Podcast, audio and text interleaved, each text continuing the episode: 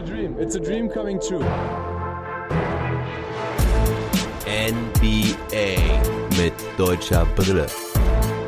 Von und mit dem einzig wahren Philly Fiddler. Washington Wizards Off-Season Trash Talk Table. Im Virtual Trash Talk Table mal wieder heute natürlich mit meinem alten und neuen Wizards Experten, dem Sobbes. Sei gegrüßt, mein Freund. Viele Grüße nach Köln. Wie geht's? Hi Schiffler, vielen Dank, äh, dass ich wieder dabei sein kann für eine neue Folge. Mhm. Äh, ja, alles bestens hier. Schöner, gechillter Sonntag, viel, viel Sonne und gutes Wetter genossen und jetzt freue ich mich auf unseren Podcast. Viel Sonne hattest du in Köln? Ich hab Ja, auf jeden Fall. Der, der Lorenz hat geschienen ohne Ende. Ja, Hoch Lorenz. Ja, wirklich, ja. Ja, ah, habe ich nicht Ja, mitbekommen. gut. Hab leider auch wenig Sonne gesehen, aber frischen, eisigen Wind hatte ich heute um die Ohren. Das war eher so mittel, aber Frischluft ist immer gut. Ne? Ja, zehn Kilometer gelaufen oder so. Äh, Wow. Dann ging das schon, ja. Nicht schlecht. Und ja, der, die Leute, die dich noch nicht kennen, ist ja jetzt eine neue Song. Da kann man mal kurz sagen, dass du ja mein Washington Wizards Experte bist, aber auch langer, langer Freund aus der Schulzeit noch und die auch schon sehr viel Basketball zusammengeguckt haben, gerade früher Dallas Mavericks mit Dirk in den Hochzeiten. Aber an dieser Stelle sei nochmal gesagt, wie ich das beim Age im vergangenen Trash Talk Table gesagt habe, dass alle, die so ein bisschen mehr aus unserer Geschichte, Historie, freundschaftlichen Geschichte hören wollen, müssten dann ins Washington Wizards Preview gucken von der Bubble, irgendwann Bubble Folge, Preview war das, ja, ja, genau. Ja. Folge 6, 7, 8 oder sowas. Also da könnt ihr euch gerne nochmal die ersten 10, 15 Minuten reinziehen. Da haben wir so ein bisschen von unseren Roadtrips erzählt. Also für alle, die jetzt neuer dabei sind, da mal gerne zurückscrollen im Genau, Podcast. davon, von der Schulzeit. Der Hausmeister äh, hat auch so ein paar Minuten bekommen. Aber man könnte es auf jeden Fall als eine Veteran-Friendship bezeichnen hier. Definitiv. Und ja, bevor wir zum Basketball kommen, hast du Iron Mike gesehen heute Nacht? Also, Nee, leider nicht. Ich habe nur, ich hab nur gelesen, dass es ein Unentschieden war, weil er direkt heiß auf den nächsten Kampf ist. ja. Aber ich habe nichts davon gesehen. ja. Hast du es geguckt? Wer da sich Nee, ich habe ich hab echt überlegt, mir es reinzuziehen. Also so irgendwann habe ich die Woche eine E-Mail von Sky bekommen, irgendwie 15 Euro im Pay-Per-View. Als, als Vorbestellung in der Nacht wären es 20 Ja. Euro gewesen, da habe ich kurz überlegt, Alter. boah, einmal nochmal Iron Mike sehen. Ich glaube, also ich erinnere mich wirklich noch dran, irgendwie mit boah, 12 oder so, und dann Mitte der 90er müsste das noch gewesen sein, ihn da live gesehen zu haben. Das war ziemlich geil und ich habe echt gedacht, machst du es nochmal? Und dann habe ich gesagt, boah, nee, ey, irgendwie zwei 50-Jährige, wird bestimmt eh nicht so geil, drei Uhr nachts und dann auch noch 15 Euro dafür zahlen. Ich habe es sein gelassen und ich glaube, es war ganz gut, weil der Fight wohl nicht so grandios gewesen sein Ein soll. bisschen lame war. Ich habe ihn ja, ich habe ihn mal also so, so, live live gesehen. Echt? Also so richtig vor mir. Ja, Echt? Lügen. Und wir waren äh, da in Vegas unterwegs und waren im Club LAX hieß der. Und dann sind wir Ja, da rumgelaufen, wussten nicht, noch nicht genau, äh, wohin mit uns. Ich habe 2007 oder so war das. Ja. Und das war kurz nachdem er sich hat im Gesicht tätowieren lassen. ja, Und dann sind wir halt vorne an die Bar gegangen, dann hinten rum, da war halt neben der Tanzfläche so ein Nebenbereich und ging da rum, standen dann so- so vier mega Schränke. Das wir gesehen, das waren halt so Bodyguards und dann saß er da mit seinem Drink und zwei Chicksen an der Seite, schön Mhm. tätowiert und dann saß Iron Mike da im Club, wo wir auch waren und abgegangen sind am Abend. geil. Ja. Hat aber keinen umgehauen da an dem Abend. Nee, uns, uns auch nicht so sehr. Da hat einen relativ ruhigen Abend da verbracht und saßen nur da rum. Ja. Ja. Ah, cool, nicht schlecht, ey. Iron Mike mal live in, in, Farbe zu sehen. Coole Nummer. Aber ja, also Fight soll ja wohl nicht so gut gewesen sein. Ich habe nur gelesen, dass Snoop Dogg als Kommentator wohl der MVP war, weil er irgendwie erzählt hat, Ja. dass, dass er so aussieht, wie wenn seine zwei Onkels am Barbecue sich prügeln. Und Grandma ruft, oh nein, sie prügeln sich wieder, hört auf. Ein geiler Kommentator, egal wo der dabei ist. ja. Ja. Und Nate Robinson hat auch geboxt gegen Jake Paul oder sowas. Irgendein YouTuber. Ja, Habe ich auch erst heute gelesen. Und äh, Nate als, als, Robinson. als, als äh, Showkampf oder als- Vorkampf oder was? Ja, ja, Wirklich? So eine Art Promi-Boxen und danach Ja. alte Männer-Boxen? ja, genau. Und äh, Nate Robinson hat es voll auf die Fresse bekommen. Er lag in der ersten Runde schon zweimal am Boden. Der andere war dann auch größer, oder was? Nö, aber der war äh, richtig, also ein bisschen größer schon, ja, aber auch nur so 1,83 oder so. Ich, also wahrscheinlich so 10 Zentimeter größer als Nate Robinson. Ja, aber der sah auch eher so aus wie Conor McGregor, der andere. Ja. Also, Ja, okay. Weil Nate hätte ich eigentlich ein bisschen was zugetraut, aber dass er so da untergeht, direkt, ja, schade. ja, Ja, ja. kein, Und kein dann in der zweiten. Runde, zweite Runde ist er dann K.O. also musste dann liegen bleiben. Okay, durfte Allen Mike früher ran, ja. Und ich habe irgendwas gelesen, die haben wohl sich irgendwie schon mal, vor zehn Jahren haben die sich wohl irgendwie schon mal so gekabbelt, geboxt oder so. Aber dann Okay, nicht, also nicht im Ring.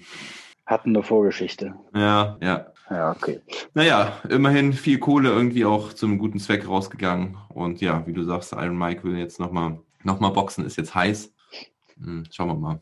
Gut, aber zum heutigen Trash Talk Table, ich sag mal kurz die Agenda für unsere Hörer. Das wird auch wie beim Dallas Mavericks Off-Season Trash Talk Table und auch wie im zukünftigen Boston Celtics und Denver Nuggets und LA Lakers Trash Talk Table. An der Stelle sei mal gesagt, ich habe einen Experten rekrutiert für die Denver Nuggets. Der gute Marc ist Ja. mit dem Team. Hm, Mit dem werde ich mich in, ja, morgen in der Woche wird es mit dem den Cool. Trash Talk Table Ja. zu den Denver Nuggets und Isaiah Hartenstein geben. Für die Lakers bin ich noch am Rekrutieren. Das ist, gibt es noch keine. Hast du, hast du schon Bewerber? äh, nee, tatsächlich nicht.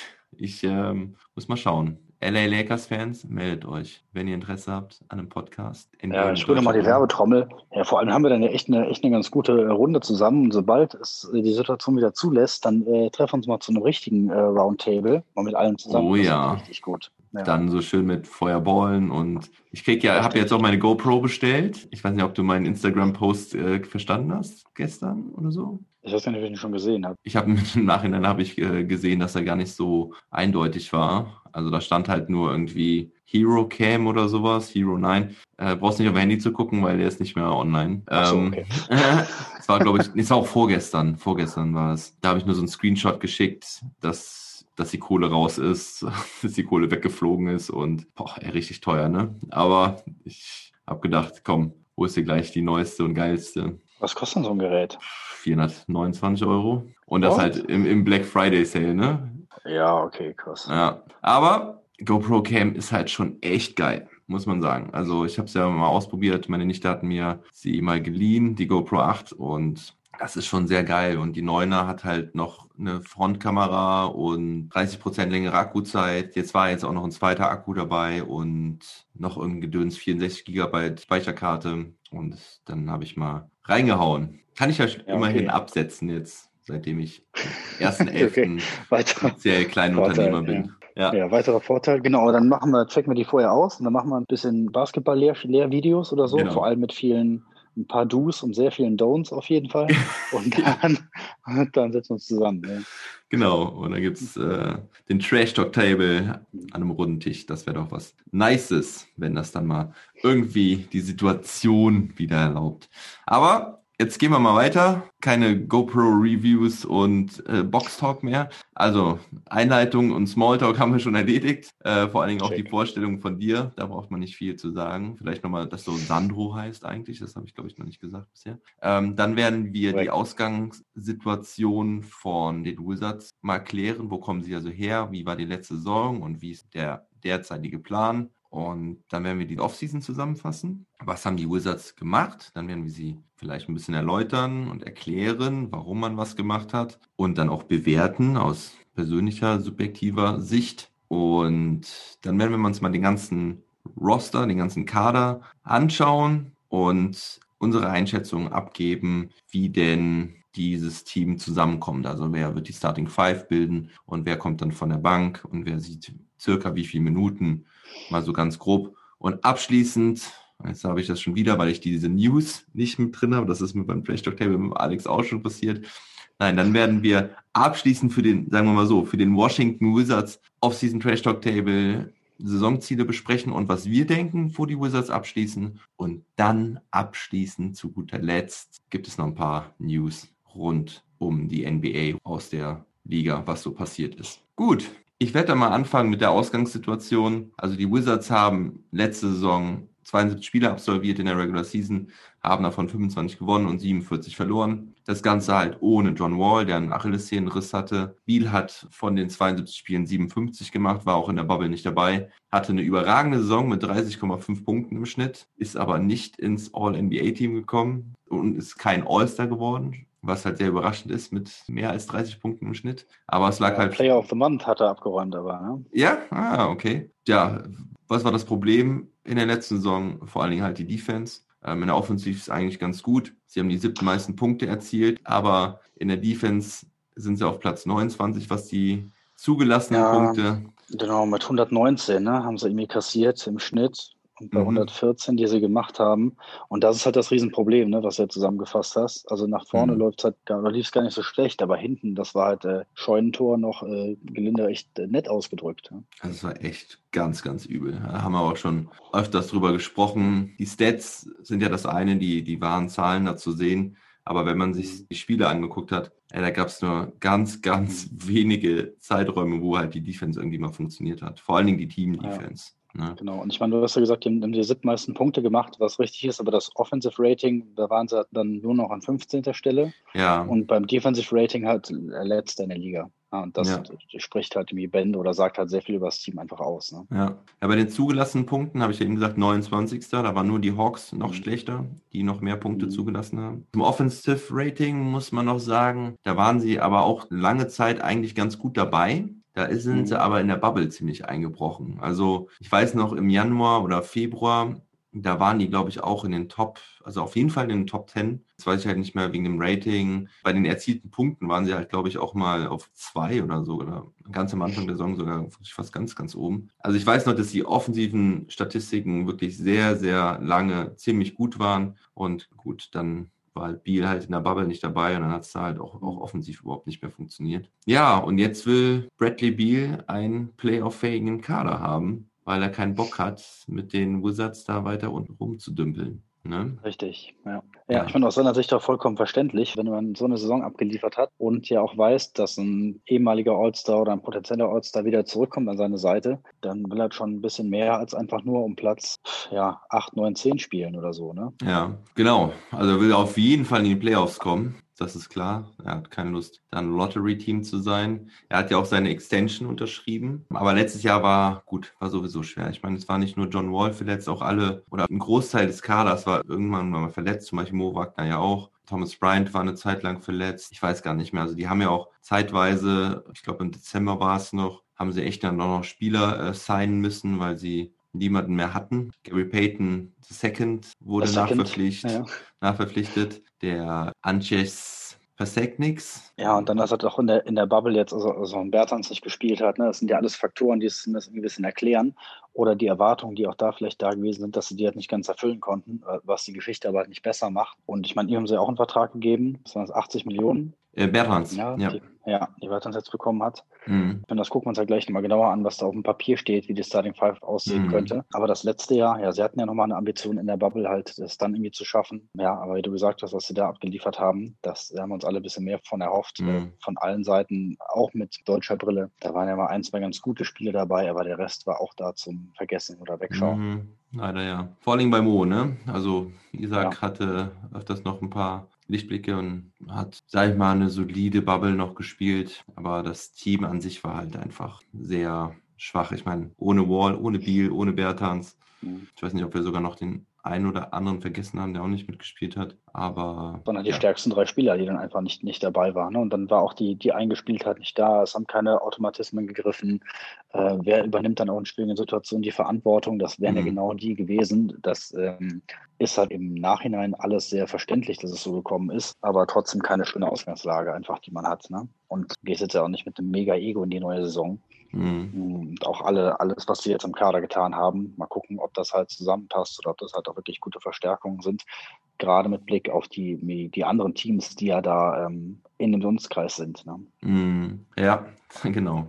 Da kommen wir auch noch später dazu. Wer abgeliefert hat, war meiner Meinung nach Thomas Bryant. Das war einer der Thomas wenigen, Bryant, die richtig gut waren. ja, genau, der, hat- der hat richtig Drive gehabt, der hat gezeigt, dass es irgendwie will. Äh, Rui Hachimura hat ja auch gezeigt, dass er da Mhm. schon der, die erste Option sein will, auch Verantwortung übernehmen möchte, was dann auch in, der, in den entscheidenden Phasen eher ein bisschen schlechter geklappt hat, aber immerhin hat er das gezeigt und gesagt, ey, ne, ich bin, bin euer Go-To-Guy, ich übernehme die Rolle auf dem Feld. Das waren die beiden, die da auch noch mehr äh, ein bisschen Eindruck hinterlassen haben. Ja, oder auch ein Jerome Robinson, der nochmal gesagt hat, also der auch zumindest auffällig war auf dem Feld. Ja, nicht immer effizient, aber auf jeden Fall hat er sich gezeigt. Zeigt ja. Ja, gut, dann kommen wir Genau, ja. mal zu den Moves in der Offseason. Fangen wir mit dem Draft an. Ich habe nochmal reingehört, weil ich mir nicht mehr sicher war, aber du hast ja tatsächlich sogar Danny Afdia das, als erste äh, Option genannt. Ja, eben, genau. Also ich habe hab da ein bisschen drauf gehofft. Er, den ich echt sehr, sehr spannend und attraktiv fand von den Picks, die sich da im Dunstkreis äh, bewegt haben. Und deswegen fand ich, war das wirklich ein cooler, äh, cooler Pick, den sie da gezogen haben. Mit dem mhm. bin ich echt recht zufrieden. Also mit Nummer eins, zwei, drei, die, die ersten drei, die ja schon relativ sicher waren, wo sie hingehen, da konntest du ja nicht mit äh, so einer Überraschung rechnen, dass die so weit nach hinten geschoben werden. Aber mhm. alle, die danach kamen, äh, fand ich, war das wirklich ein guter Pick. Und vom Denis äh, erhoffe ich mir echt ein bisschen, dass er was zeigt, viele Minuten bekommt, mhm. äh, seine Gefährlichkeit zeigt und da auch wieder europäische Schule auch eine vernünftige Defense erstmal mitbringt und den Wizards da hoffentlich direkt weiterhelfen kann. Ja. ja. Was natürlich dann auch die Hoffnung ist, wie gut das funktioniert, wie gut er sich akklimatisiert. Äh, ja. Keine Ahnung, da muss man auch wirklich gucken, wie so ein europäischer Spieler sich dann wiederum in der NBA, wie, ob er sich wohlfühlt, ob er schnell in das System passt. Das ist ja schon ja. eine große Umgewöhnung. Kann ja nicht alles äh, Luca Magic funktionieren, aber mhm. ähm, die Hoffnung, dass er da direkt, äh, dass es Klick macht, ist auf jeden Fall da. Ja, so, und dann haben sie an 37 Witt Krejci gezogen und haben sich bei Pick Nummer 56 gedacht, hey, den können wir doch nochmal traden und den Admiral Schofield wegschicken, Sandro. Einer deiner Lieblingsspieler von der letzten Saison. Ja, also was am meisten daran stört, ist, dass ich nicht mehr so oft Admiral Schofield sagen kann. Das war das Schönste an der Sache. Die Wertigkeit oder ähm, die Qualität im, im, Kader, die er da jetzt eingenommen hat, äh, wir vielleicht eine andere Sache. Aber auf jeden Fall schade, dass er geht, weil ähm, ja, war einer der, der schönsten Namen, die die NBA zu bieten hatte. Und da war ich sehr froh, dass ich ihn in meinem Team haben konnte. Ja, ja den Admiral. Genau, weil die beiden haben sie weggeschickt und dafür haben sie den 56. Pick der Thunder müsste das, ja, der Thunder war es, äh, bekommen. Das ist Cassius Winston, der ist Point Guard und hat einen Two-Way-Contract jetzt unterschrieben. Er hat mhm. ganz schöne Props von Magic Johnson und Draymond Green bekommen. Der Cassius Winston, hast du das mitbekommen? Nee. Ah, okay, nee. Haben sie ja. schon gelobt, dass er eine gute Verstärkung sein kann? Ja, also, die haben gesagt, es wäre irgendwie, Draymond hat irgendwie gesagt, das ist ein sehr tougher, tougher Dude. Und der Steal of the Draft, genau, das hat er gesagt. Ah, ja, okay. Also lass uns überraschen, ob das so kommt. Ich meine, Cash ist ein Team, äh, kann auch nicht schaden. Gut, dann haben sie Verträge verlängert. Eigentlich nur einen. Und zwar von Davis Bertans, da hast du das eben schon angesprochen. Der genau. Lette hat unterschrieben für fünf Jahre und 80 Millionen. 80 Millionen, ja. ja. Das sind 16 Millionen pro Jahr im Schnitt. Wir hatten noch darüber debattiert, wie viel gibt man ihm. Ja, zwischen 15 genau, also, und 25, ich glaube mit 16. Genau, irgendwas unter 20 äh, finde ich jetzt eigentlich einen ganz guten Deal, den die Wizards ja. da gemacht haben, gerade mit dem Improvement aus dem letzten Jahr, die er irgendwie hatte. Und er ja. kann eigentlich auch mit zufrieden sein. Und er ist jetzt 28 mhm. hat die nächsten Jahre irgendwie auch safe und ähm, auch vor allem da auch einen sicheren Spot und mhm. weiß auch, was er, was er am Team hat. Und wenn ich mich da so verbessert habe im Vergleich zu, das kann man von den Spurs, kann man, glaube ich, mhm. und ähm, dann einen Schritt nach vorne gemacht zu haben, macht auf jeden Fall für beide Seiten Sinn. Also finde ich eine gute, gute Verlängerung. Ja, wen sie nicht ja. verlängert haben, ist Sebastian Napier, Ian Mahimi, Gary Payton II, Jonathan Williams und Chris Chiosa. Die werden alle wohl nicht zurückkehren. Bei Napier habe ich mich ein bisschen gewundert, aber Mhm. Dafür haben sie dann auf der Point Guard Position noch Raul Neto verpflichtet, der Brasilianer. Der hat einen Einjahresvertrag bekommen. Und dann ist Robin ja. Lopez, der Tingeltangelbob. Genau, Robin Lopez ist gekommen, äh, wo ich mir uns auch gelesen habe, dass er gesagt hat, er wird das ganze Team in Milwaukee ver vermissen. Wen er nicht vermissen wird, äh, ist aber Brook. Was, und ich habe aber keine Erklärung dazu gehört. Ja, genau, das hat er gesagt. Aber ich weiß Echt? nicht die Erklärung dahinter, warum er halt seinen Bruder nicht vermissen wird. Aber ja, genau. Also das ist äh, Robin, Robin haben sie halt geholt. Ja, also er verdient den Namen Big Man auf jeden Fall, mhm. was jetzt vielleicht ein paar ja nicht so positive Auswirkungen auf halt die Spielzeit von Mo haben kann. Ne? Ja. Aber gucken wir uns ja gleich auch nochmal an. Mhm. Genau, aber das waren ja, glaube ich, die wichtigsten Moves, die sie halt gemacht haben. Ja, Anthony äh, Jill noch aus Kimki, zwei Jahre Power Forward verstärkt auch die Big Man-Rotation. Ja, wie findest du die Moves so generell? Ohne deutsche Brille? Ja, ohne deutsche Brille. Ich finde, es ist, ich meine, es ist halt Washington. Wie viel Material hast du halt da? Was kann da passieren? Was kann gemacht werden? Ich finde halt eher den Pick wirklich cool. Ne? Also mit Deni Afdija, das ist wirklich das Positivste irgendwie für mich. Wenn Robin Lopez da nochmal auf dem Markt ist, und sie auf dieser Position einfach nochmal Verstärkung haben wollten, macht das natürlich irgendwie, irgendwie auch Sinn, die anderen Verträge nicht verlängert zu haben. Das ist, wie du gesagt hast, außer Shabazz Napier, wo ich mich auch ein bisschen gewundert habe, den vielleicht noch hätten sie halten können. Aber sonst, ja, das, was man im Rahmen der Möglichkeiten einfach machen kann. Aber ich meine, es ist ja nicht vorbei, da ist ja potenziell noch irgendwie ein bisschen was möglich. Ich habe es jetzt vielleicht dann ob wir darüber auch sprechen sollen, was noch in der Gerüchteküche brodelt. Sprechen wir am besten nach der Rotation drüber. Also ich würde ja, sagen, okay. wir sagen erstmal, wie wir das Team jetzt sehen würden. Und ja, okay. dann können wir vielleicht nochmal über Gerüchte sprechen, wie man den Kader vielleicht noch umbauen könnte. Ne? Ja, okay. Soll ich mal mit meiner Starting Five äh, ins Rennen gehen? Ja, mach das mal. Ja, okay. Also ich meine, die, die Äh, vielleicht ein- warte mal ganz, nee, ganz, nee, warte mal Ja. ganz kurz. Also ich wollte noch zu den Moves sagen, ja, also ich finde es halt gut, dass sie Robin Lopez geholt haben, weil sie noch einen weiteren Veteranen brauchten, einfach, finde ich. Mhm. Denn sie haben halt sehr wenig Erfahrung im Kader, mal vom Backcourt abgesehen Ja. mit Spiel, der mittlerweile ja auch schon als erfahren 27 ist der. Ja, aber hat, ne, 27, hat halt, ja. glaube ich, jetzt schon seine siebte Saison Ja. oder so. Äh, John Wall noch ein paar Jahre mehr auf dem Buckel. 30. Ja, 30, ja. Und da ist auf jeden Fall sehr viel Erfahrung vorhanden, aber im Frontcourt war im Prinzip mit dem Mhm. Ausscheiden dann von Mahimi gar nichts mehr an Erfahrung da und deswegen denke ich, brauchtest du schon noch einen Veteran, von dem die jungen Wilden dann auch was lernen können. Und ja, ansonsten war ja nicht viel. Ich meine, der, der Contract von Bertans, hast du schon gesagt, den hätte ich auch so gemacht. Äh, super für die Wizards. Der Draft auf die ja auch gut. Vielleicht hast du mit Winston vielleicht wirklich noch irgendwie einen Stil. Von Mhm. daher ganz gut. Tja, und sonst war ja nichts mehr im Prinzip. Genau. Aber gut, jetzt starte du bitte mit deiner Starting Five. Ich bin sehr gespannt. Ja. Ja, okay, also eins und zwei sind halt natürlich klar, wenn sie sind ja wieder fit äh, und dann werden halt John Wall und Bradley Beal äh, Mhm. die eins und die zwei machen. Dann mit einem verlängerten Fünfjahresvertrag über 80 kommt dann Davis Bertans auf uns Rennen. Mhm. Und dann, wenn er seine Dreipunktqualitäten weiter so an den Tag legt, ich glaube, er hat irgendwie 8,73 oder irgendwas genommen im Schnitt. Also Mhm. fast neun, neun Dreier genommen und davon 4,2 oder so getroffen, also eine Percentage von 44 Prozent gehabt. Ist halt dann eine echte Waffe. Das hast du an Shooting wirklich äh, gut was auf dem Court eigentlich, äh, mit den Dreien Mhm. schon mal. Dann sind, glaube ich, meine vier und die fünf sind dann Rui Hachimura auf der vier, dann Thomas Bryant. Ja, okay. Das wäre wär meine Starting Five jetzt auf jeden Fall. Nachdem alles safe ist und Bertans äh, unterschrieben hat, würde ich die ins Rennen schicken. Okay. Hast du da eine, eine Alternative noch parat? Mhm, ich habe eine Alternative. Und ich, ich habe so lange damit gerungen, Bonga irgendwie noch in der Starting Five zu lassen. Ja, genau, du willst ihn einfach drin haben. Ey, würden Weil- wir auch sehen. Also wenn Mo oder Izzy da stehen würden am Anfang und äh, keine Ahnung, am Ende der Saison 60 Spiele von Anfang an gemacht haben, ey, super gerne, würde ich mit Mhm. allem tauschen. Und dann sage ich hier ganz ehrlich, ich habe ihn auch lange drin gehabt, dann habe ich ihn einmal rausgeschmissen, dann habe ich ihn wieder reingenommen, habe gesagt, komm, es passt vielleicht doch ganz gut in die Starting Five und das sehe ich auch immer noch. Und dann ist mir aufgefallen, dass ich Danny Avdia ganz vergessen hatte. Der war noch Den gar nicht auch drin. noch. Ja. Mhm. Und dann musste ich es doch auf, über den Haufen werfen, weil dann habe ich gedacht, okay, dann äh, funktioniert das Ganze doch nicht. Und ich habe mich für folgende Starting Five entschieden, die ist eigentlich genauso wie du sie hast, Wall und Beal ähm, im Backcourt und äh, Thomas Bryant als Center, weil er sich wirklich so gut gezeigt hat Mhm. letzte Saison. Hachimura auch auf der Vier, ähm, Mhm. weil ich denke, dass sie wirklich ähm, auf ihn bauen. Und was denken Sie, wen habe ich auf der Drei?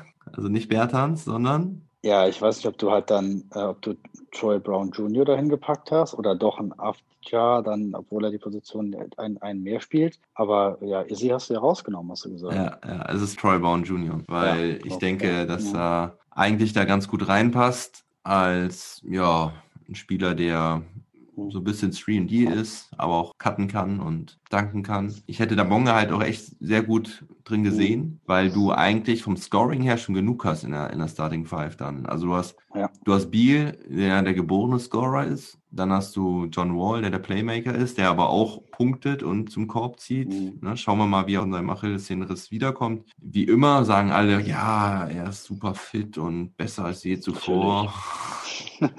ja. Hachimura soll aber auch sein Scoring bekommen. Ja, also der, der kann es ja auch. Und Thomas Bryant, gerade dann halt im Pick and Roll und so, kann auch werfen. Also von der Offense her bist du da eigentlich schon sehr gut aufgestellt. Das ist auch übrigens der Grund, warum ich Davis Bertans in die, in die von der, von der Bank, genau, von der Bank kommen lasse, Mhm. damit du da noch äh, ein bisschen mehr Scoring hast. Also er wird trotzdem halt genug Minuten bekommen. Er wird eh seine 30 Minuten oder so spielen, aber von der Bank kommt er nur von der Starting Five. Weil, wie du schon sagst, wenn du ihm 16 Millionen zahlst, die gibst du ihm nicht, damit er zuguckt. Mhm. Ja, und deswegen habe ich dann lange zwischen Bonga und Brown Jr. gerungen, äh, habe mich dann aber halt für Brown Jr. entschieden, als ich dann äh, Afdia auf den Zettel hinzugefügt Mhm. habe. Denn dann habe ich es nicht mehr gesehen, wie Brown Jr., Afdia und Bertans zusammen halt von der Bank kommen sollten, weil das sind dann einfach zu viele Minuten. Ja, so war meine Starting Five. Dann mache ich mal mit der Bank weiter und Mhm. dann, dann kannst du noch äh, über die Bank reden. Ich sehe dann auf der Eins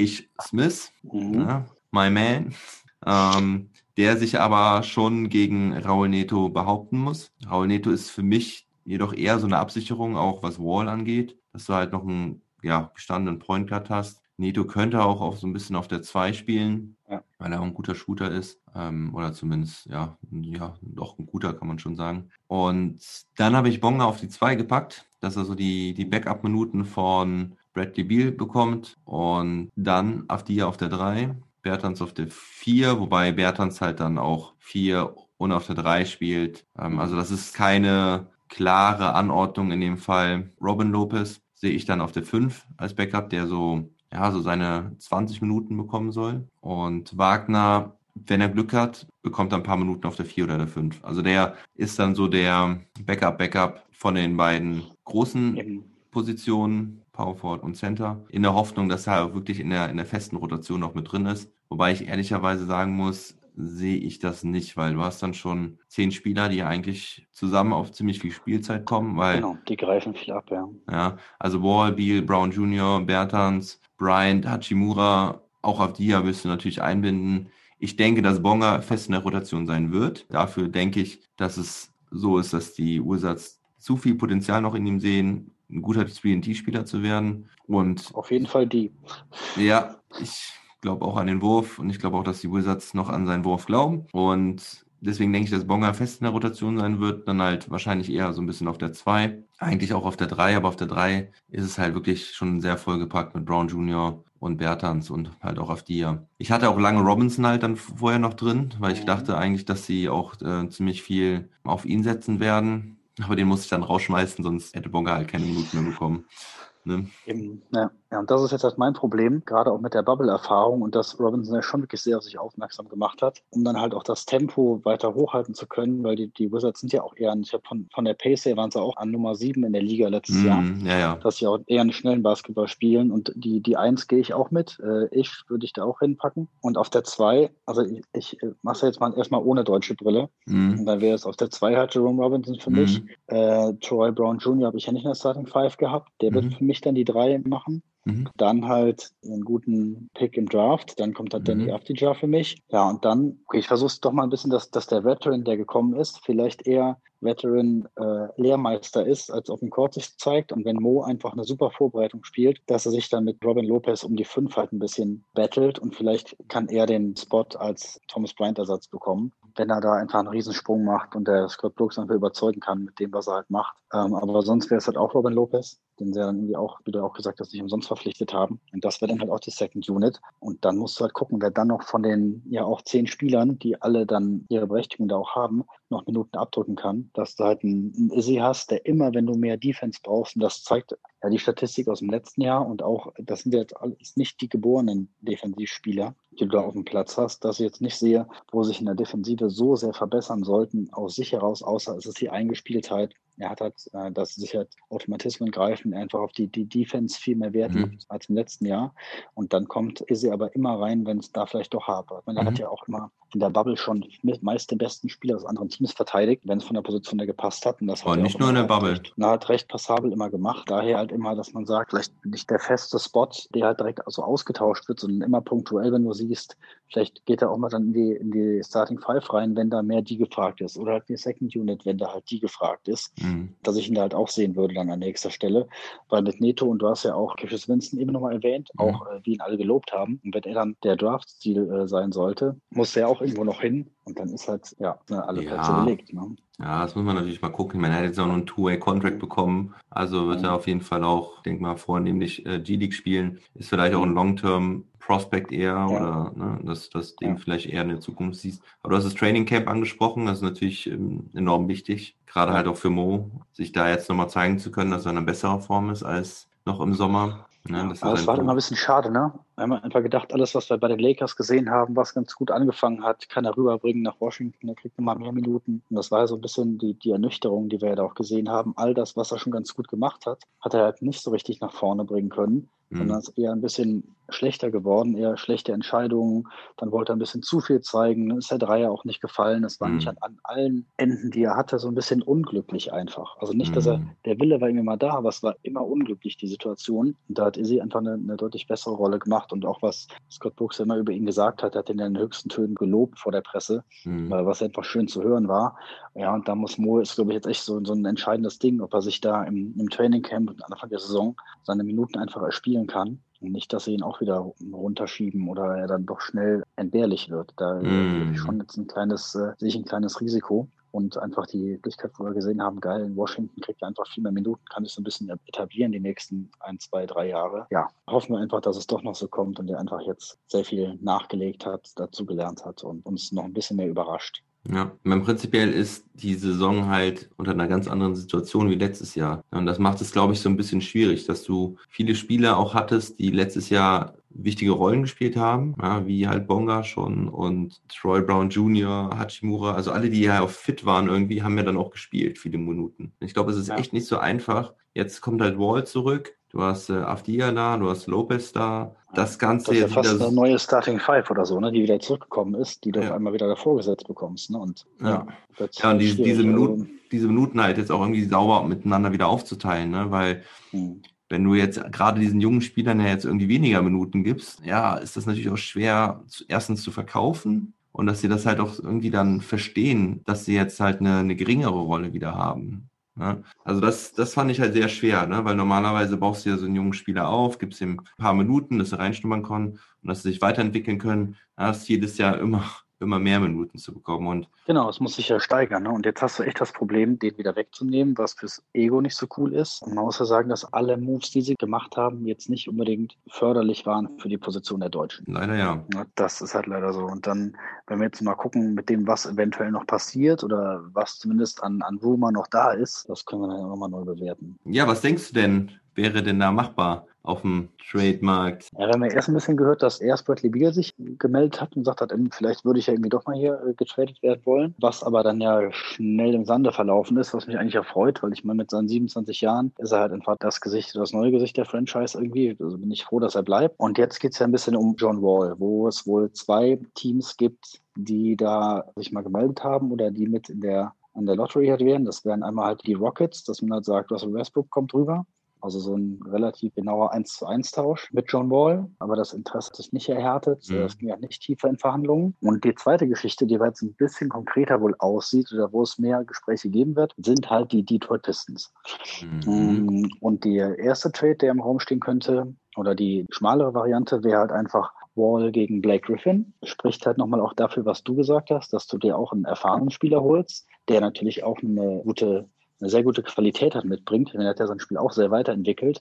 Und was Washington auch natürlich gut zu Geschichte in Gesicht stehen würde, ist halt ein bisschen mehr Attraktivität. Halt mit dazu ein bisschen spektakuläre Moves, die halt mit dazukommen würden. Dann wurde wird noch darüber geredet, ob man halt den Trade noch erweitert und Rui Hachimura involviert und dafür aber auch Derrick Rose. Ja. Und dann hättest du halt einen weiteren Veteran auf der Position, dann würdest du halt auch John Wall mehr oder weniger ersetzen und dann wird äh, die Rose auch, würde natürlich auch auf der Eins starten, wenn er halt kommt. Ich meine, er hat ja auch so eine kleine äh, Renaissance erlebt oder im zweiten, dritten oh. Frühling. Äh, richtig, richtig gut wieder performt letztes Jahr für Detroit. Und das wäre halt eine zweite Geschichte, die auf dem Papier, wenn du einen unzufriedenen John Wall hast, der sehr, sehr lange nicht gespielt hat, schon halt Sinn machen könnte. Natürlich gibt es halt einen jungen Spieler mit Rui Hachimura her, der, der Potenzial mhm. hat, sich da zu entwickeln. Aber du holst dir jetzt sofort direkt Qualität und wenn du dann Bradley Beal spielen lässt mit Derrick Rose und Blake Griffin und Thomas Bryant und jetzt in meiner Variante halt dann Bertans, ist es halt schon eine schlagkräftigere Truppe, als die, die du jetzt ins Rennen schicken würdest. Ja, ich finde den Trade auch definitiv interessant. Also, wenn du Derrick Rose gegen John Wall tauscht, finde ich, gibst du nur sehr wenig her. Zumindest, ja, also du brauchst ja neben Bradley Beal, brauchst du ja einen, brauchst einen Playmaker, ja. ja. Ähm, aber vielleicht sind so ein bisschen die Qualitäten von John Wall neben Bradley Beal auch verschenkt. Weil man hat letztes Jahr ja gesehen, dass Bradley Beal im Prinzip auch den Spielmacher machen kann. Also ja, vielleicht in ein bisschen einer anderen Rolle, dass er jetzt nicht so der Pass-First-Guy ist, aber er kann halt auf jeden Fall das Ballhandling übernehmen zum großen Teil. Und wenn du dann sowieso noch Derek Rose daneben hast, erfahrener Mann, ich glaube, du würdest halt ein bisschen Defense abgeben von John Wall, aber wenn du Blake Griffin halt bekommen könntest, hast du halt echt eine richtig starke,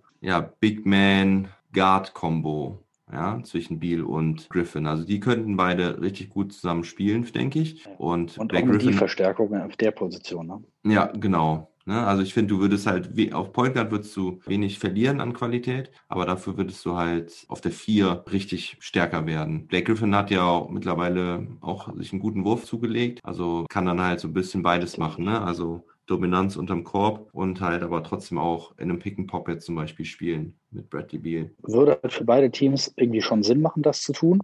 Und ich bin gespannt, ob sich da noch was, äh, ob sich da noch was regt, weil ähm, das, was du eingangs gesagt hast, dass du nochmal gefragt hattest, so richtig krasse Moves haben die Wizards halt nicht gemacht. Es war halt mhm.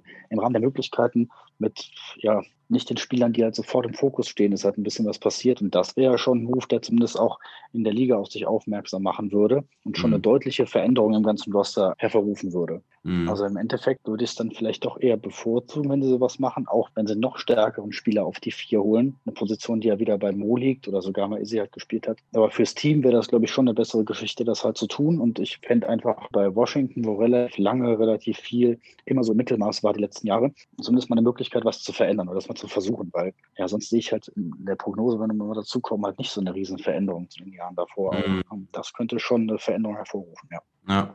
ja, für die Detroit Pistons würde ich sagen, macht es insofern Sinn, Blake Griffin wegzuschicken, weil die sind ja komplett im Rebuild. Du holst dir dafür aber John Wall. Da könntest du dann wenigstens sagen, dann kann Killian Hayes von ihm lernen. Ne? Was ich ja schon mal ja, gesagt genau. hatte, dass er dann vielleicht auch für die Wizards interessant sein könnte, dass er unter John Wall lernen könnte, dann vielleicht in Detroit. Ja, ja wir haben ja relativ viele äh, Leute geholt. Und da kann er John Wall, glaube ich, schon sehr viel beibringen und könnte dann ein guter Mentor für die sein. Also macht auch Sinn. Ne? Ja, du hast es vorhin schon angerissen. Saisonziele. Ja, what's next auf der Agenda? Saisonziele. Wo siehst du die Wizards? Ja. Die Frage ist so ausgelegt. Ähm. was denkst du, nehmen sich die Wizards vor? Und wie siehst du das, ob sie es schaffen können oder nicht? Oder wo landen sie am Ende der Saison? Ja, ich glaube, so ein bisschen anders an, angedockt, was ich eben gesagt habe. Wenn der Trade nicht zustande kommt, was hatten wir letztes Jahr? 25, 47? Mhm. Ja, 26, 46. also ich glaube halt wirklich nicht an eine Riesenveränderung bei dem, was da passiert ist. Ich meine, auch die, die anderen Teams haben sich im Verhältnis anders oder deutlicher verstärkt. Das ist jetzt kein Team, was vor ihnen war, deutlich schwächer geworden. Daher finde ich es einfach schwierig, weil da einfach, weil sie halt nicht so viel getan haben. Daher würde ich das eher als Stagnation sehen oder wieder ein Jahr, um die jungen Leute näher ranzuführen, um zu gucken, ob man dann im nächsten Jahr einen anderen Deal macht. Ich glaube, ich habe, was hat denn John Wall hat, kriegt 47 Millionen, 21, 22, er hat ja so einen Monstervertrag und äh, ja, ich glaube nicht ganz Jahr 47, so. aber ähm, ähnlich. Ja, also, habe ich hier? 43 ja. Millionen nächstes Jahr und 46,8 ja, ist 2022, also, 2023. Ne? War, war 47 ganz gut. Ne? Ja, das ist ja auch, ob man halt auch sagt, was machen wir damit, wird es auch eher dann jetzt attraktiver, den abzugeben als im nächsten Jahr, noch ein Jahr mit so Monsterkohle. Wenn sie den keinen Trade mehr hinbekommen, würde ich sie wirklich da auf einem stagnierenden Level sehen, auch wenn die Starting Five und sicher die Offense da funktionieren wird, aber wenn dann nichts passiert und auch die Jungs eher ein bisschen unzufrieden sind, wenn sie halt Siebter oder Achter werden können, wäre das schon für mich halt irgendwie ein Erfolg, wenn sie es irgendwie in die Playoffs schaffen. Mhm. Also das wäre dann ein Erfolg für das Team, wenn das halt gehen würde und die Prognose, ich weiß nicht, ob du das später noch abfragen wolltest, aber mit Platz Platz 8 irgendwie ab, dass sie das halt irgendwie schaffen, als Achter irgendwie die Playoffs rutschen. Ja, und dann sind sie ja erst beim Play-In-Tournament, ne? Das ist ja, ja dieses Jahr genau. anders. Das heißt, sie sicher in den Playoffs bist du erst auf Platz 6 mittlerweile. Platz 6, ja. Ja, aber mhm. dass das halt so die, das Level ist, wo ich die Mannschaft halt irgendwie sehe und fände es einfach spannend fürs Team, wenn sie halt den, den Trade noch mit namhaften Spielern hinbekommen. Was ist deine Einschätzung? Schaffen sie mehr als 26 oder 28 Siege? Glaube ich schon, aber ich denke, dass der Osten wirklich ja, stark nachgelegt hat und nicht mehr so einfach mhm. ist wie noch vor zwei, drei Jahren. Ja. Also sagen wir mal so, also Bradley Beal gibt es vor. Sie wollen in die Playoffs und mit Wall sollte das auch machbar sein sollte man im ersten Moment glauben. Es ist haben auf jeden Fall einen echt starken Backcourt so. Ich denke auch, dass John Wall es seinen Kritikern zeigen will. Ist jetzt ein bisschen natürlich von der Bildfläche verschwunden in seiner Verletzung. Und er will es auch denen zeigen, die ihn jetzt in Trade-Gerüchte gebracht haben. Ja, also gerade im Management. Die haben ja irgendwie jetzt gesagt, ähm, nein, sie wollen John Wall behalten, aber John Wall war wohl ziemlich angepisst, als er gehört hat, ja. dass sie da noch am Verhandeln waren. Also deswegen denke ich, dass die beiden wirklich heiß sein werden. Ich sehe nur ein Problem, was aber auch einige Teams dieses Jahr haben werden. Und zwar, guck mal aufs Datum. Wir haben jetzt den 29.11. Die Jungs haben noch nicht zusammen trainiert. Übermorgen geht, wenn ich das richtig mitbekommen habe, individuelles Training los. Also sie sind erstmal fünf Tage nicht als Team zusammen. So ist es, glaube ich, zumindest bei den Mass und ich glaube, das ist dann ligaweit auch so Corona-bedingt müsste geregelt. Sein, ne? Ja. Ja. Und dann haben wir schon den 6.12. und zwei Wochen später geht schon fast die Saison los. Und das große Manko bei den Wizards war letzte Saison die Team-Defense. Gut, es hilft, dass John Wall mit dabei ist, als guter, erstmal ein guter Defender ist, aber halt auch, sag mal, auf dem Feld gut agieren kann, kommunizieren kann, weil das war letzte Saison einfach grottenschlecht. Da gab es null Abstimmung. Der Weg zum Korb war immer frei. Die Leute wussten nicht, äh, ob sie rausrotieren sollten. Dann haben sie mal irgendwie auf Zone umgestellt. Dann äh, wusste gar keiner mehr, wo er überhaupt hinlaufen sollte. Also es war richtig grottenschlecht. kann sich ja nur verbessern durch doch mehr Trainingseinheiten, die Mhm. du, wie du erwähnt hast, einfach nicht bekommst und damit Mhm. du dich halt einspielst. Und das muss halt durchs Training irgendwie kommen, viel Kommunikation und das kann echt ein Problem werden. Ja.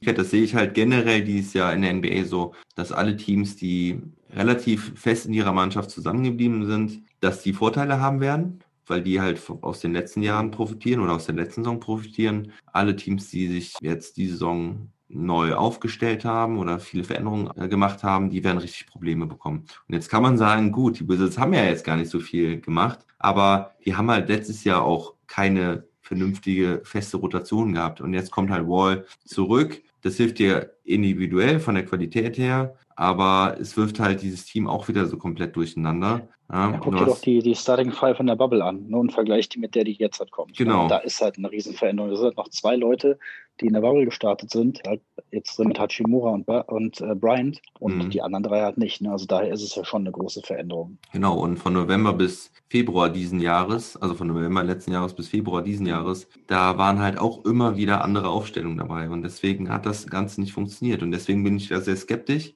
Und wenn ich mir dann die Eastern Conference angucke, denke ich halt, dass die Top 7 bleiben. Ja, also die. Nets waren der Siebter und davor Mhm. hast du vielleicht die Pacers und die Raptors, wo du drüber spekulieren kannst, dass die abfallen, aber ich glaube, die Raptors so sehr. Ja. super geführt, guter Coach, trotz äh, Verlust von Ibaka und Gasol Mhm. werden sie ähm, in den Top 7 bleiben. Und die Pacers Ja. haben einfach noch genügend individuelle Qualität mit Brockton, Oladipo, Turner und Sabonis, dass sie halt auch nicht da rausfallen werden. So, das heißt, und die Nets werden ja auch sich eher deutlich steigern als Ja, das, was sie halt gemacht haben. Ja. Da bleibt halt nicht viel, die sie halt, die sie halt catchen könnten. Ne? so, und dann hast du dann die Hawks, die definitiv besser sein werden als letztes Jahr. Denke ich Mhm. aber auch Probleme haben werden, wegen eben angesprochener Problematik, dass sie sich nicht gut einspielen können. Und deswegen glaube ich halt, dass es für die Wizards um Platz 8 bis 10 geht und gemeinsam mit den Magic Hornets und den Hawks halt um diese Platzierung Mhm. spielen. Und dann ist meine Prediction, sie werden Neunter und hauen dann Mhm. im Play-In-Tournament die Hawks raus, weil sie sich Ja, okay. bis zum Ende der Saison dann doch ganz gut eingespielt haben. Biel vor allen Dingen dann in den Playoffs richtig abrockt oder in diesem Play-In-Tournament und sie dann die Hawks rausschmeißen, die noch nicht Playoff-tauglich sind. Und dann kommen sie gegen die Bucks an Platz 1 und fliegen dann wieder raus. Okay, gut. Ja, Dann gewinnen also die Bucks End- in es ist ein 6. bisschen- So habe ich Ja. es direkt mal, direkt mal durchgerechnet. Ja, und so sieht meine Prognose aus. Also genau, Platz 9, dann Play-In-Tournament. Können sie aber zwei Spiele gewinnen gegen unerfahrene Hawks oder neu zusammengestellte Hawks. Trey Young ausgeschaltet Mhm. in den Play-In-Tournaments und dann geht's weiter. Ja, Und so ein kleiner, ein kleiner Block an Trey Young, Young, wenn er den Buzzerbeater reinsetzen will, das haben wir schon ein paar Leute gemacht, daher. yes. Daniel Theiss zum Beispiel. Genau. Shoutout an Knack Attack. Ja. Ja, so, jetzt habe ich mein, mein Soundboard gar nicht offen, sonst hätte ich mal hier jetzt Block bei Thais spielen können.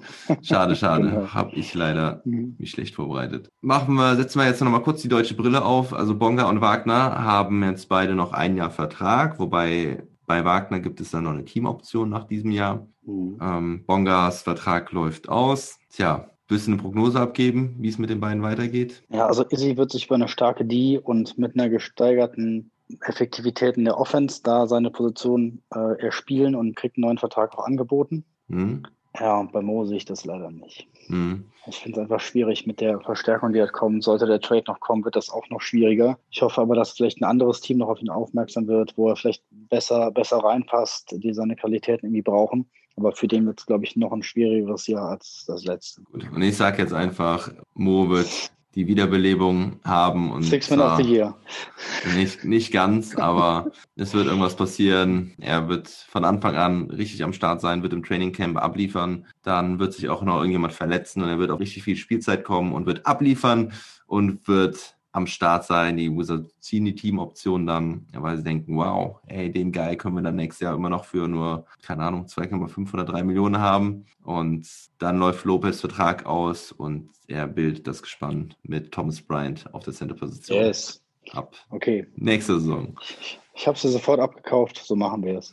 Ja, ja ich meine, Verletzungen sind natürlich immer so ein, so ein Ding, ne? Also äh, kannst du die Rotation am Anfang der Saison durchspielen und dann passiert halt irgendwo eine größere Verletzung und auf einmal werden sehr viele Minuten frei. Ja, haben wir die Wizards abgefrühstückt, haben wir noch ein paar News aus der ganzen NBA, die ich gerade noch so ein bisschen mit dir durchquatschen will. Janis Antetokounmpo ist unglücklich nach dem Bogdanovic-Failer. Er hat man, man hört davon, dass er ein Categorical Stepback genommen hätte von seiner Vertragsverlängerung. Wir hatten ja noch drüber gesprochen, gemeinsam mit Beim Jorgo, ja. Genau. Und Kostas hat bei den Lakers nochmal einen Two-Way-Contract unterschrieben.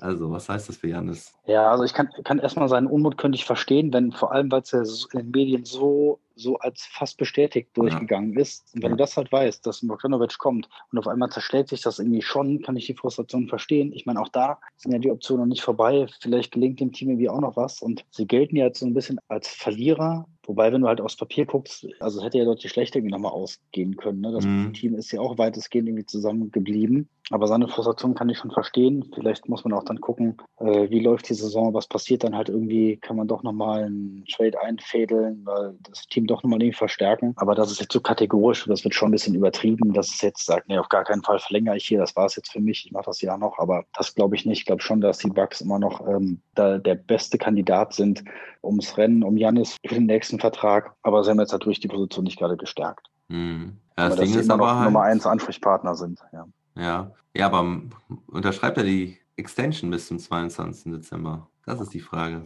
Weil dann läuft ja, die, die Deadline ab. Es ist ja wirklich noch Zeit, was passiert. Vielleicht müssen sie noch einen Move machen, um ihm zu zeigen, dass und das passiert. Aber vielleicht haben sie ja auch einen anderen Plan fürs nächste Jahr. Vielleicht ja auch dann das Team anders zu verstärken und dass sie ihm das aufzeigen. In Dirks Sinne sage ich einfach mal ja, unterschreibt. Ja, also ja, vorab komm, jetzt schon. Ja. ja, komm, mach da. Ich bin leider skeptisch, weil ganz viele Vertragsverlängerungen jetzt schon unterzeichnet wurden und äh, es hieß auch vor zwei Wochen, glaube ich schon, dass er irgendwie letzte Woche unterschreiben wollte oder sollte. Und ist, bis jetzt ist nichts passiert, deswegen glaube ich nicht, dass es passiert. Und das soll nicht heißen, dass er nächstes Jahr wechselt, aber ich glaube nicht, dass er sich jetzt schon festlegt. Das ist meine. Ja, kann ich auch verstehen. Ne? Also, was ich eben meinte, mit mal gucken, was passiert, wie sich das Jahr entwickelt, ne? auch wenn es mhm. dann andere Parameter, andere Konditionen sind. Aber ja, ich sehe ihn jetzt eigentlich schon die nächsten Jahre einfach in Milwaukee und nicht bei einem anderen Team, einfach weil ich es cool finde, dass so ein Spieler das auch nochmal machen würde. Das, das ist die Hoffnung dahinter. Will ich auch hoffen. Ja, dann ist der Preseason-Schedule rausgekommen. Mhm. Ab dem 11.12. geht es schon los. Also echt sehr, sehr zeitnah schon. Ja. Da spielt oh. Washington gegen Detroit auch direkt, ne? Wenn ich die erste zweimal. gegen Detroit. Ja, ja ne? zweimal. Ja, genau. Also erst spielen sie gegen Brooklyn und dann spielen sie zweimal gegen Detroit. Ja, richtig. Also am 11.12. geht es schon los. Genau, vom 11. bis zum 19.12. Oftmals spielen die Teams zweimal gegeneinander. Dallas spielt zum Beispiel zweimal gegen Milwaukee. Mhm. Mhm. Und gegen Minnesota spielt Dallas auch einmal. Ja, also es geht schon bald los und wie gesagt, viel Zeit zum Trainieren wird nicht bleiben. Sergio Lull mhm. ist vielleicht bald bei den Knicks, aber man weiß noch nicht. Die Trade-Rechte sind genau. nach New York gegangen im Sign-and-Trade ja. mit Austin Rivers. Meinst du, da könnte was passieren? Mhm, also ich finde ihn erstmal einen überragenden Point Guard. Wir haben ihn einfach schon oft gesehen, Euroleague, Nationalmannschaft. Ich finde es ja eher mal cool, wenn die auch rüberkommen, wenn halt auch die Europäer noch mehr äh, Minuten bekommen in der Liga. Muss natürlich gucken, ob er jetzt von bei Real, ne, spielt er doch, ja einfach als äh, einer der Topspieler von Real das hat irgendwie auch macht, weil ein paar Leute sie gehen ja auch wieder zurück nach Europa. Mirotic hat das getan, Bellinelli spielt jetzt wieder in Bologna, ne? also auch der europäische Basketball wird ja auch eher immer attraktiver als halt umgekehrt. Ich fände es aber cool, ihn einfach zu sehen. Also ich würde sagen, wenn sie den ziehen, würde mich das eher freuen. Weißt du was, die New York Knicks haben keinen echten Point Guard. Also Frank Nikitilina oder wie das mhm. ausgesprochen mhm. wird, ist da, aber sonst haben die halt keinen, der das Spiel machen kann. Also ja, Dennis Smith Jr. ist auch da, aber Ja, ja, genau. also da ist wieder Ja, gar nichts, dann, der irgendwie den Spielaufbau so richtig machen kann. Also einer auf einer der wichtigsten Positionen sind die halt überhaupt nicht besetzt. ja, soll er Koffer packen und äh, ab dafür. Mhm. Also ich finde es auch geil. Aus Real Madrid Sicht ist halt auch ziemlich krass, weil sie haben ja jetzt gerade schon Campazzo verloren, der zu den Denver Nuggets ist. Und Gabriel Deck, der Argentinier, will wohl auch seine NBA-Klausel nutzen, wenn er jetzt keine gute Vertragsverlängerung angeboten bekommt. Also das bleibt Das ist spannend. krass, ne? Ne? Die haben, glaube ich, echt ein, ein Geldproblem. Also Ja, allein das ist schon vom ne, in Fußball. Europa, ja, in Europa war was ganz anderes. Und ich meine, die sind gerade, ich glaube, die haben jetzt acht Spiele in der, in der Euroleague oder so gemacht. Mhm. Wenn die das jetzt machen, du verlierst halt drei deiner Top-Leute, sieht das halt auch auf einmal ganz bitter aus. Ne? Mhm. In Ja. der Liga und da auch. Ja. Bleibt spannend. Ja, dann gibt es noch ein paar Verpflichtungen, ein paar kleinere, die ich gerade an der Stelle ganz schnell nenne. Frank Kaminski hat bei den Kings unterschrieben. Noah Fonley, der letztes Jahr noch bei den Nuggets war, da haben wir ja jetzt auch ein bisschen deutsche Brille, geht zu den Bulls. Tyler Johnson, der in der Bubble so überzeugt hat, bei den Nets, hat auch eine Vertragsverlängerung bekommen bei Brooklyn. Also das ist auch nochmal, finde ich, ein gutes Signing für Brooklyn. Ne? Brooklyn.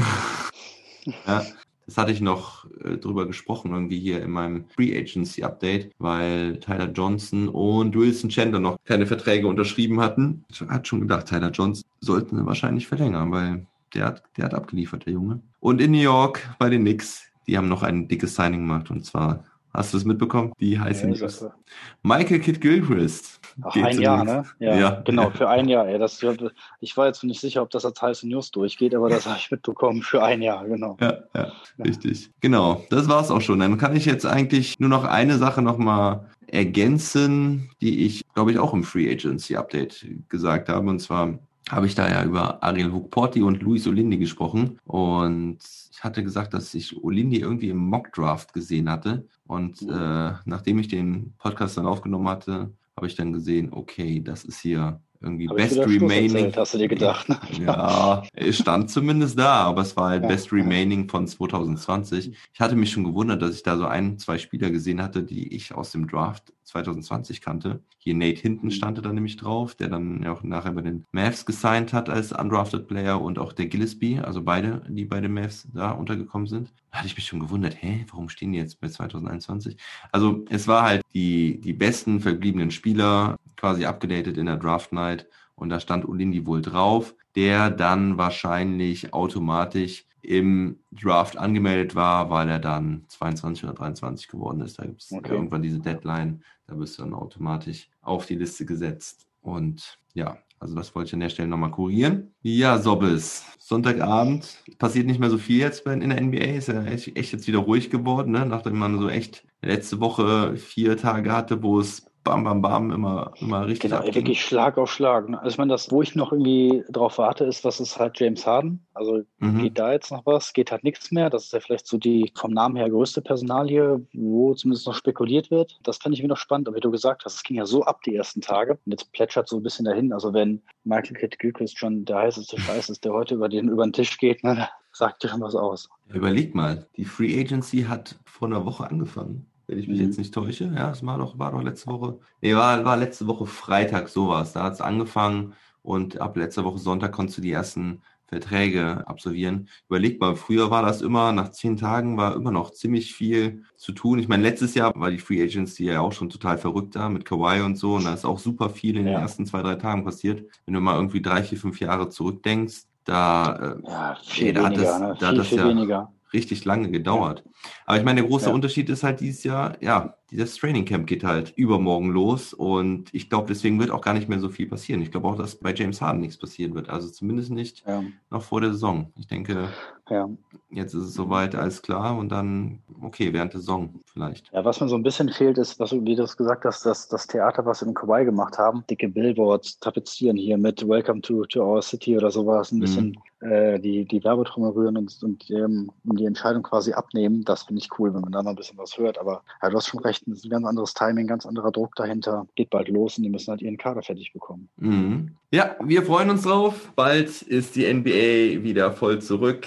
Ich finde es mega geil, dass ich in zwei Wochen schon wieder Preseason Games gucken kann und wir da schon Ja, ziemlich richtig. früh wahrscheinlich Antworten auch bekommen werden über ja, Rotation. Vielleicht auch, ja, man, gut, man weiß es immer nicht, ne? Die, die da in den Preseason Games aufstellen. Das ist ja auch immer ganz wild oft, aber man kriegt auf jeden Fall zumindest schon mal so ein paar Hinweise, wer vielleicht mehr oder wer weniger Chancen bekommt. Und wir drücken Isaac und Mo nochmal ganz fest die Daumen, ja, weil wir wollen die Jungs natürlich sehen und Richtig. Ja, vielleicht sind wir auch echt einfach nur ein bisschen durch die Bubble so negativ gestimmt. Ja, ja ich meine, sie werden Wagner ja auch geholt haben, um ihn aufzubauen und man bedenke auch wieder, dass er letztes Jahr im November ja auch hier eigentlich Breakout-Game hatte, ne? Gegen Minnesota irgendwie mit 30, 15, also 15 Mhm. Rebounds, 30 Punkten. Also er hat ja schon gezeigt, dass es echt drauf hat. Ja, das muss er nur 40 Mal machen dieses Jahr, dann ist alles gut. Mhm, Genau.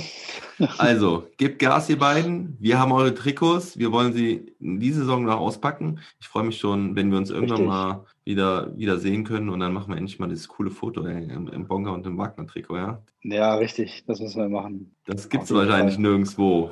Ja, ich habe es ja auf dem Streetball Court schon ein paar Mal äh, represented, schon ein paar Mal angezogen. Ja. Dieses Wochenende das erste, dass ich nicht zurückerinnern kann, dass ich nicht zocken war. Ja, Äh, Es fehlt auch ein bisschen. Ich hoffe, nächste Woche ist es wieder soweit. ja. Und das bei der Kälte. Sehr gut. Das stärkt das Immunsystem. Genau. So, bis. Ich würde sagen, das war's für heute. Und Ja, Fall äh, vielen Dank, hat Spaß gemacht und wie du gesagt hast, bin auch heiß drauf, bin gespannt, was passiert. Äh, jede Sekunde zählt, die sie bekommen und ja, vielen Dank, haut rein. Never stop ballin'. never stop ballin'.